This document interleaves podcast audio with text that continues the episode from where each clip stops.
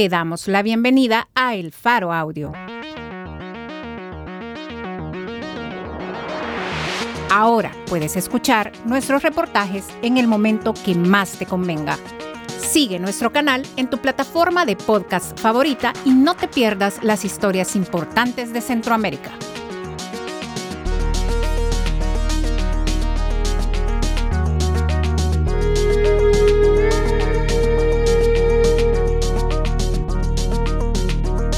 Hoy es viernes, primero de abril de 2022. Este es un artículo de Gabriel Labrador y Julia Gabarrete, titulado Buquelismo aumenta penas incluso a niños y habilita jueces anónimos contra pandilleros, publicada en elfaro.net.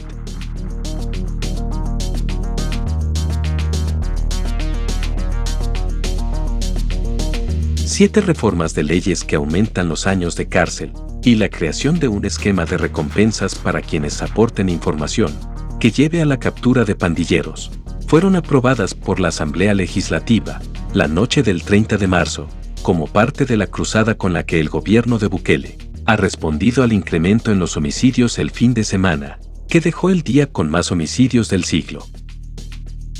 Con estas nuevas medidas, el buquelismo propone una nueva guerra contra las pandillas, Crea figuras como la de jueces cuya identidad no será revelada durante el proceso, y habilita el uso de testigos de referencia que, hasta la fecha, se usan solo como última opción.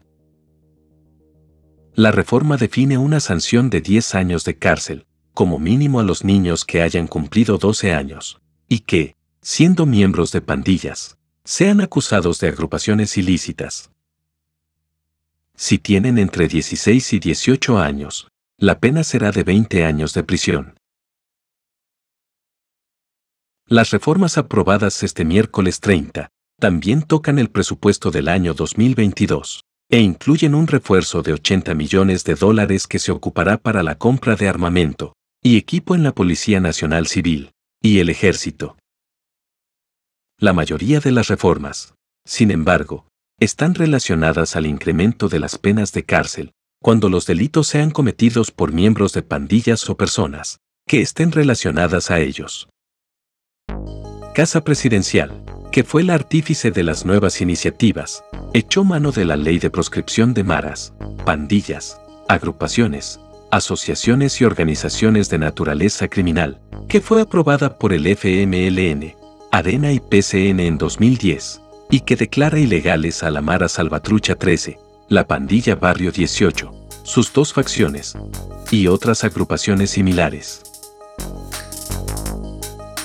El domingo en la madrugada, por orden de Bukele, la Asamblea aprobó un estado de excepción que prohibió el derecho a la defensa de todos los ciudadanos y el derecho a ser presentado ante un juez dentro de las 72 horas después de ser capturado.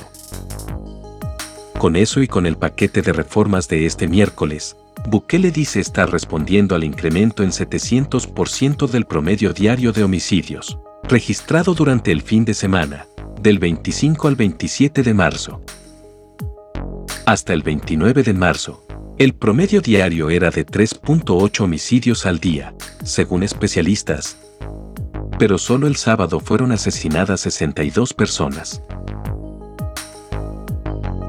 Este miércoles, la Asamblea, dominada por el partido de Bukele, volvió a sesionar de manera extraordinaria para aprobar el nuevo paquete de reformas. No está solo presidente, dijo Ernesto Castro, presidente del legislativo y hombre de confianza de Bukele. Por momentos, pareció que los mismos diputados de Nuevas Ideas y sus aliados olvidaron el discurso que habían adoptado desde casi el comienzo de la administración Bukele, según el cual aseguraban que el plan control territorial del gobierno era todo un éxito. Hoy tenemos un pueblo de rodillas ante el crimen, aceptó el diputado del PDC, Reinaldo Carballo. Paren de quitarle la vida a los salvadoreños o perderán su vida en una celda, dijo el diputado Caleb Navarro. No hay libertad de tránsito en el país, porque unas comunidades son de una mara y otras son de otra mara. Pero eso se acabó con estas reformas, dijo el diputado del PCN, Reinaldo Cardosa. El detalle de las reformas se mantuvo en secreto durante las 24 horas que siguieron al anuncio del presidente Bukele de que las impulsaría. A las 4.40 de la tarde del miércoles, después de recibirlas de manos de funcionarios del Gabinete de Seguridad, Castro dio la orden de que se cargaran a la web para que pudieran consultarse. Las modificaciones de este miércoles 30 de marzo incrementan las penas de cárcel a aquellos miembros identificados en el artículo 1 de la Ley de Proscripción de Pandillas, que cometan delitos de violencia sexual, delitos relacionados a las drogas, a las extorsiones, o que cometan actos de terrorismo. Las nuevas penas aprobadas para esos delitos duplican, e incluso triplican, las sanciones actuales. Oscilan entre 15 y 45 años de cárcel. Ser dirigente de una pandilla se considera un agravante, que hace que la pena a recibir sea de entre 40 y 45 años. Desde el estado de excepción, el gobierno se ha jactado de haber capturado a 3.000 presuntos pandilleros. Hasta hace siete meses, la saturación en centros penales era extrema. 39.417 internos, según un informe de la Comisión Interamericana de Derechos Humanos, CIDH, que clasificó a El Salvador como el segundo país del continente, con la mayor tasa de personas encarceladas, en proporción de la población general, 549 por 100.000 habitantes. Guillermo Gallegos, diputado de Ghana, resumió las reformas diciendo que afectarían el trabajo, sobre todo, de los juzgados y de la fiscalía. Hay términos y plazos que se vencen en los juzgados cuando se da la captura de un terrorista pandillero, y por eso quedan en libertad, dijo minutos antes de que comenzara la plenaria. La idea de fondo es endurecer el juzgamiento contra pandilleros. Por ejemplo, se modificó el artículo 331 para que ningún juez pueda brindar libertad condicional, medidas sustitutivas a la detención, a los pandilleros que estén siendo procesados por cualquier delito.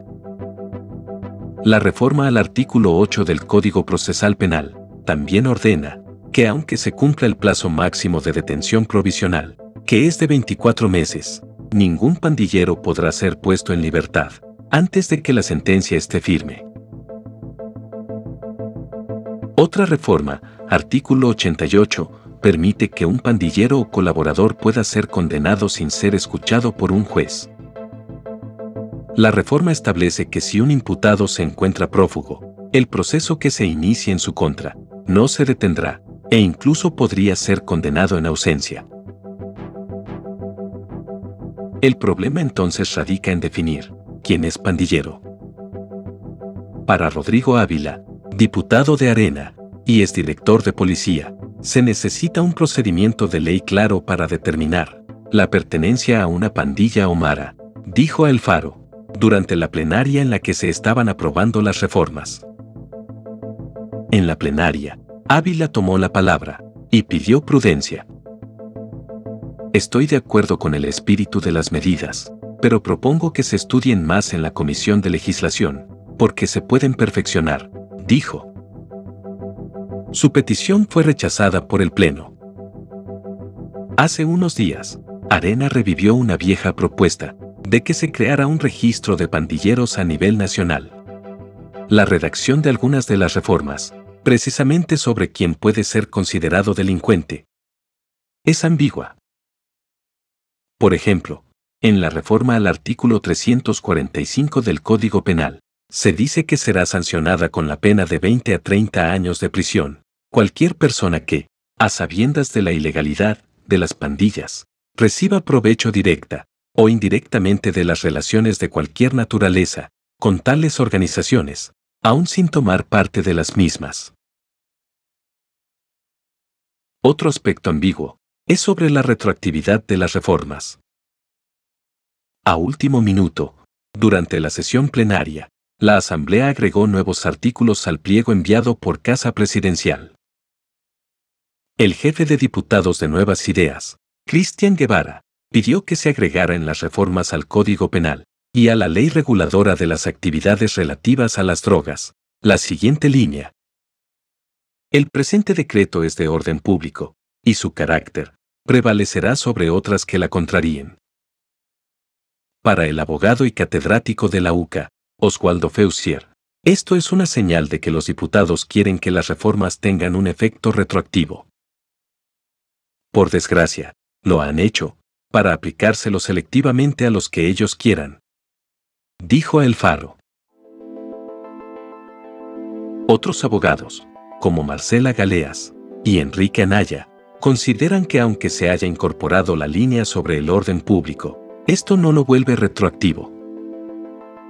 No hay duda que la intención es que tenga carácter retroactivo, pero no lo dice.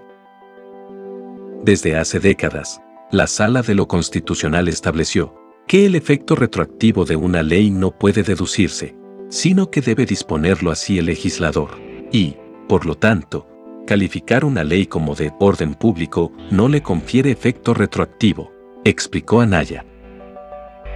Aplicar retroactivamente las reformas procesales penales supondrá violación a la Constitución, pero como sabes, el problema es que no hay donde reclamar, dice Anaya, en referencia a que Bukele controla ahora mismo los tres órganos del Estado y la Fiscalía.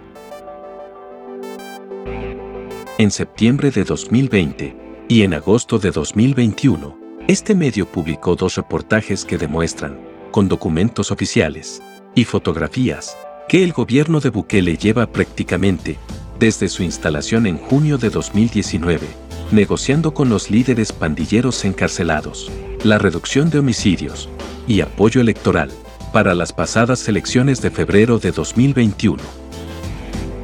En diciembre del año pasado, el Departamento del Tesoro de los Estados Unidos impuso sanciones económicas al director de centros penales y viceministro de Seguridad y Justicia, Osiris Luna, y al director de Tejido Social, Carlos Marroquín, por negociar con las pandillas para lograr una reducción de homicidios, a cambio de incentivos económicos.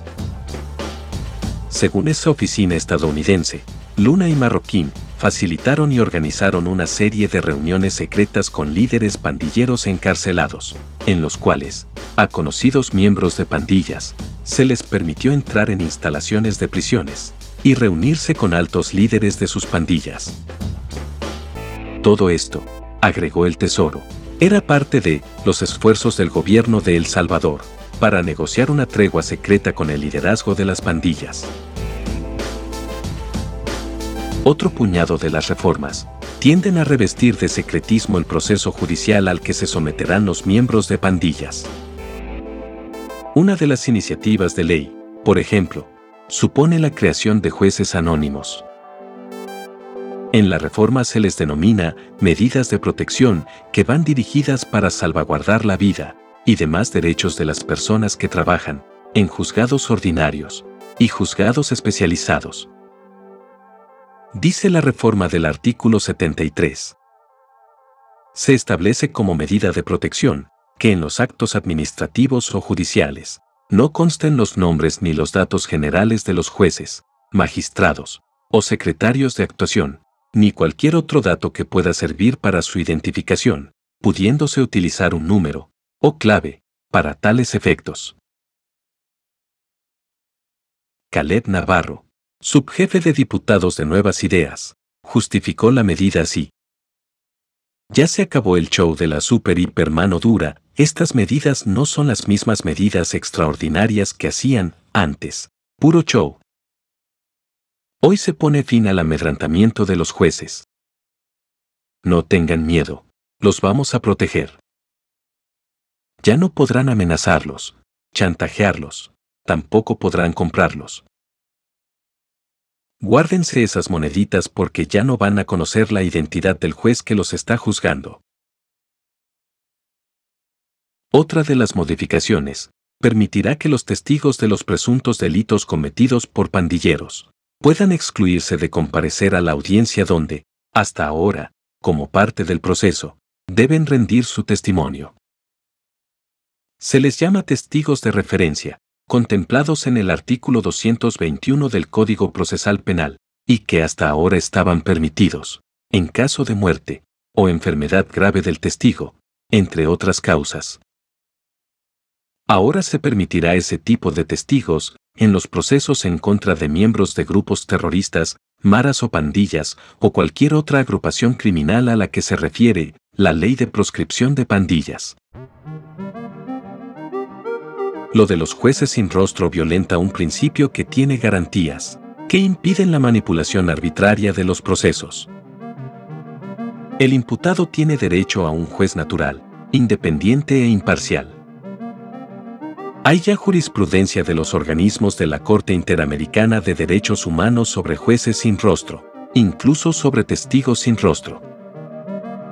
Hay un informe del relator de Naciones Unidas contra los indios mapuche, Chile, dice el juez de sentencia de Zacatecoluca, Antonio Durán. Zaira Navas, ex inspectora general de la PNC y abogada de la organización Cristosal, cree que la Asamblea bien pudo adoptar otro tipo de medidas para proteger a jueces y a colaboradores judiciales o a cualquier operador de justicia para evitar que corran riesgo. Es importante decir que las medidas no deben estar enfocadas a que el juez no sea identificado y no se garantice que el juez o la persona que juzgue esté debidamente acreditada, dijo El Faro. Vistas públicas, sin procesado presente, jueces anónimos, una prisión preventiva obligatoria, que puede extenderse por décadas, incluso. A las reformas al Código Procesal Penal, solo le faltó legalizar la tortura, reaccionó Oswaldo Feusier, abogado y catedrático de la Universidad Centroamericana. Sobre la prohibición de ordenar medidas sustitutivas a un pandillero, Durán opina que la detención provisional no es un castigo previo, pues lo que busca es impedir la fuga del procesado o que éste vaya a obstaculizar la investigación y el proceso. Durán cree que si la detención no lleva a esa finalidad, entonces, estamos frente a una distorsión o una disfuncionalidad de la medida cautelar. Navas recordó que la prohibición de otorgar medidas sustitutivas era una disposición bastante similar a la ya existente en la ley de proscripción de pandillas. Según Navas, esta medida criminaliza a pertenecer a estos grupos, indistintamente de si ha cometido, o si no ha cometido, un hecho delictivo. Son bastante imprecisas estas normas. Son leyes que son violatorias a los derechos humanos. Es lamentable que tengamos un derecho penal, que realmente es un populismo penal. Las reformas fueron precedidas por una narrativa oficial, que fustigó el sistema interamericano de derechos humanos. El presidente Bukele escribió varios tweets, en los que sugería que los derechos humanos son un estorbo en un país como El Salvador, debido al terror que son capaces de infligir las pandillas. A la comunidad internacional, tenemos 70.000 pandilleros aún en las calles. Vengan por ellos, llévenselos a sus países, sáquenlos de esta persecución dictatorial y autoritaria. Ustedes pueden ayudar a estos angelitos, no permitan que les sigamos violando sus derechos, escribió Bukele en Twitter, el 28 de marzo. Al día siguiente, escribió otro tuit, ya salió la CIDH, a defender a los pandilleros pero ni una sola palabra sobre las víctimas de estos asesinos. Queda claro de qué lado están. Los países deberíamos de evaluar retirarnos de estas organizaciones internacionales, que solo buscan mantener a nuestra gente sufriendo. Durante la plenaria, ese discurso se mantuvo, por ejemplo, cuando diputados como Walter Cotto, de Nuevas Ideas, cerró una de sus intervenciones así, aquellos que hablan de derechos humanos. Los derechos humanos son solo para humanos. Entre las reformas, está una a la ley penal juvenil, que implica un endurecimiento en las sanciones para los menores de 18 años. Hasta ahora, dicha ley hablaba de la posibilidad de internamiento de los menores que, en los casos de quien tuviera entre 16 y 18 años, no podía superar los 7 años. Con la reforma, los términos que se ocupan son los de internamiento y pena de prisión y aumenta los años de cárcel a entre 10 y 20 años, dependiendo de la edad del infractor. El juez impondrá pena de prisión cuyo término máximo podrá ser hasta de 20 años, cuando fuere cometida por un menor, que hubiere cumplido 16 años, y hasta de 10 años, cuando se tratare de un menor, que hubiere cumplido 12 años, dice la reforma al artículo 15 de la Ley Penal Juvenil. Se agrega otra reforma en las que se prohíbe que a los niños miembros de pandilla se les modifique, sustituya o revoque las medidas de detención. En los considerandos del decreto que modifica la ley penal juvenil, se establece que muchas veces los menores de edad son los responsables de atentados contra la vida, la seguridad e integridad personal de la población. Las reformas contaron con el apoyo de PCN, PDC y GANA. Los diputados de Arena apoyaron en algunas de las votaciones, y en otras no. Rodrigo Ávila, por ejemplo, votó en abstención en varios de los decretos, pero dijo que estaba a favor del espíritu de todas las iniciativas. Algunas reformas, en mi criterio, están bien. Algunas de estas cosas ya las habíamos propuesto, pero no hubo correlación de votos. Planteamos varias reformas que en su momento no pasaron, dijo El Faro el miércoles. Durante la plenaria de cuatro horas en las que se aprobaron los ocho decretos, los diputados de Nuevas Ideas enfatizaron el incremento de penas para todos los delitos que cometan los miembros de pandillas. Algunos diputados incluso exageraron los planteamientos, insinuando que lo que se estaba criminalizando era la intención de pertenecer a la pandilla. Hoy vamos a castigar duramente a todos aquellos que formen parte de una estructura criminal, de 20 a 30 años para todos aquellos jóvenes que quieran ingresar a las pandillas, dijo Walter Cotto, diputado de La Paz por Nuevas Ideas. Los líderes posiblemente no volverán a ver la luz del sol, porque la pena será de 40 a 45 años, dijo. Los diputados también aprobaron modificar el presupuesto del año en curso, para asignar 80 millones de dólares, para armamento y equipo militar y policial. Según la nota que envió el ministro de Hacienda, Alejandro Zelaya, los fondos surgirán a partir de una mayor recaudación del impuesto de la renta y del impuesto a la transferencia de bienes. Ricardo Castaneda, investigador senior del Instituto Centroamericano de Estudios Fiscales, ICEFI, dijo a El Faro que entre enero y febrero se han recaudado 119 millones de dólares en renta e impuesto de transferencia de bienes. Dijo que si bien la recaudación hecha superó lo esperado, el gobierno no debe perder de vista un punto importante. En el análisis, se debería incluir las pérdidas en la recaudación que tienen las medidas antiinflacionaria, así como los impactos de una desaceleración económica a nivel mundial.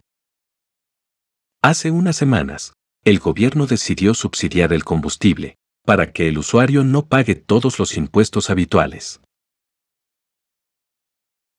A juicio de Castaneda, no es sorpresa que haya más presupuesto para defensa y seguridad pública, de 2016 a 2021, el aumento presupuestario en dichas carteras ha sido del 43.46%, dijo Castaneda. Para 2016, según datos del ICEFI, basados en cifras de Hacienda, ambos ramos sumaron 589.7 millones de dólares. 153.9 millones eran de defensa, y 435.8 millones de seguridad, lo que representaba el 12.3% del presupuesto del gobierno central. En términos absolutos, el presupuesto para estas áreas no ha dejado de crecer. En 2019, 681.3 millones de dólares. En 2020, 778.8 millones. Para 2021, 846 millones, lo que representó el 11% del dinero a las instituciones del gobierno. Entre las iniciativas, no solo hay reformas a leyes ya existentes, sino que también se crea la ley de recompensa y eliminación de la impunidad de actos de terrorismo. Esta normativa crea un fondo que será administrado por el Ministerio de Seguridad y Justicia, aunque los fondos, según el texto de la ley, provendrán de otras instituciones.